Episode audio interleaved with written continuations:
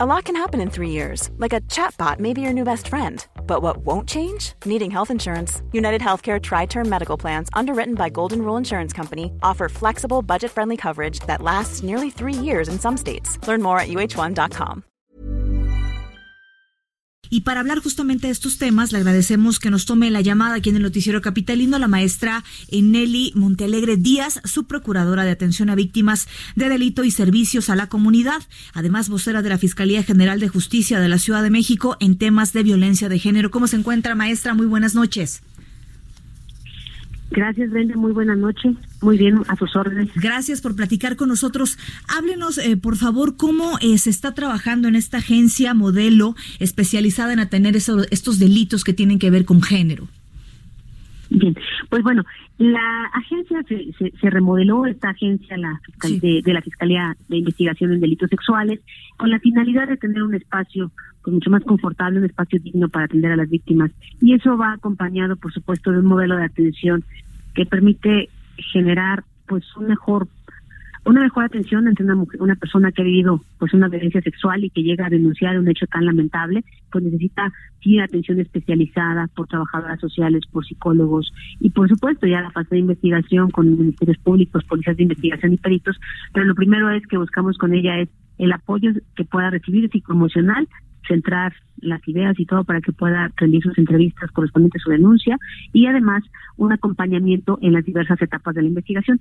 Eso es lo que estamos implementando a través de esta instancia y también, por supuesto, de la profesionalización del personal. Sí, por supuesto, porque esto necesita alguien, quien encabece esta fiscalía, necesita pues tener primero que nada conocimiento, tener las aptitudes y tener esa sensibilidad para poder escuchar. Y se mantiene abierta, eh, maestra, buenas noches, disculpe, la vigente su convocatoria para encabezar la Fiscalía Especializada en la Investigación del Delito de Feminicidio. ¿Qué perfil necesita tener esta persona? Así es, estamos buscando justamente a un perfil. Digo, está publicada la convocatoria desde el 10 de enero y ya está por cerrarse la, la convocatoria.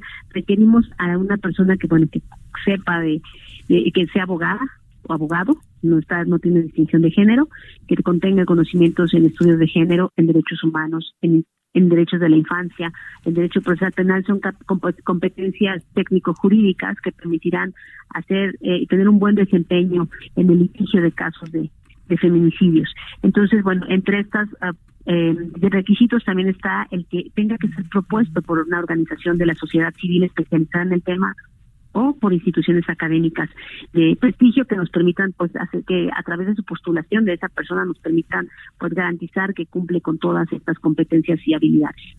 Claro, ahora eh, también, eh, como dice, una cosa son los estudios, la preparación, los títulos, pero tiene que tener la experiencia de haber lidiado con estos temas y de haber tenido éxito en ellos, porque si hablamos de títulos, eso no nos garantiza justamente que tenga la habilidad para tener una empatía, por ejemplo, con las víctimas. Totalmente de acuerdo, Brenda. Y para eso se, se, constituyó un comité evaluador, donde eh, justamente esas son las competencias que evaluaremos en las personas candidatas, sí, a través de una entrevista y de la casos, eh, digamos que de, análisis para que nos pueda la persona que, que postule pueda respondernos y veremos cómo desarrolla estas habilidades y competencias, sobre todo litigiosas, que justamente nos lleven a tener casos de éxito en las investigaciones del delito de feminicidio. Para los que nos, las que nos están escuchando y los que nos están escuchando, platícanos un poco acerca de esta convocatoria, por favor, este maestra. Bien, es una convocatoria que tiene por objeto, eh, digamos que eh, buscar a la persona que pueda encabezar esta fiscalía y que también eh, sea postulada, decía yo, por organizaciones de la sociedad civil, por instituciones académicas que cumpla con este perfil que tenemos de fiscal, pero que además pues, que sobre todo en su currículum, en la presentación de sus casos, donde nos diga en su currículum qué casos ha llevado, qué, eh, digamos, cuáles son sus credenciales litigiosas de, investigación que ha tenido, nos permitan identificar quiénes son los mejores. Y esta comisión, reitero, esta comisión evaluadora se va a encargar de eso, de evaluar esas competencias y de proponerle finalmente a la fiscal una terna con las personas que resulten seleccionadas para que ya la fiscal decida quién será quien encabece esta fiscalía de investigación. Es un modelo innovador, creo que es la primera vez que se va a seleccionar un fiscal especializado en nuestra Ciudad de México de esta manera. Claro. Ahora también platicar acerca de este eh, primer eh, primer caso eh, y auto de vinculación a proceso por la ley Olimpia de este joven por posible acoso sexual. 21 años. 21 años, además, imagínate la edad. ¿Qué se sabe de esto, maestra?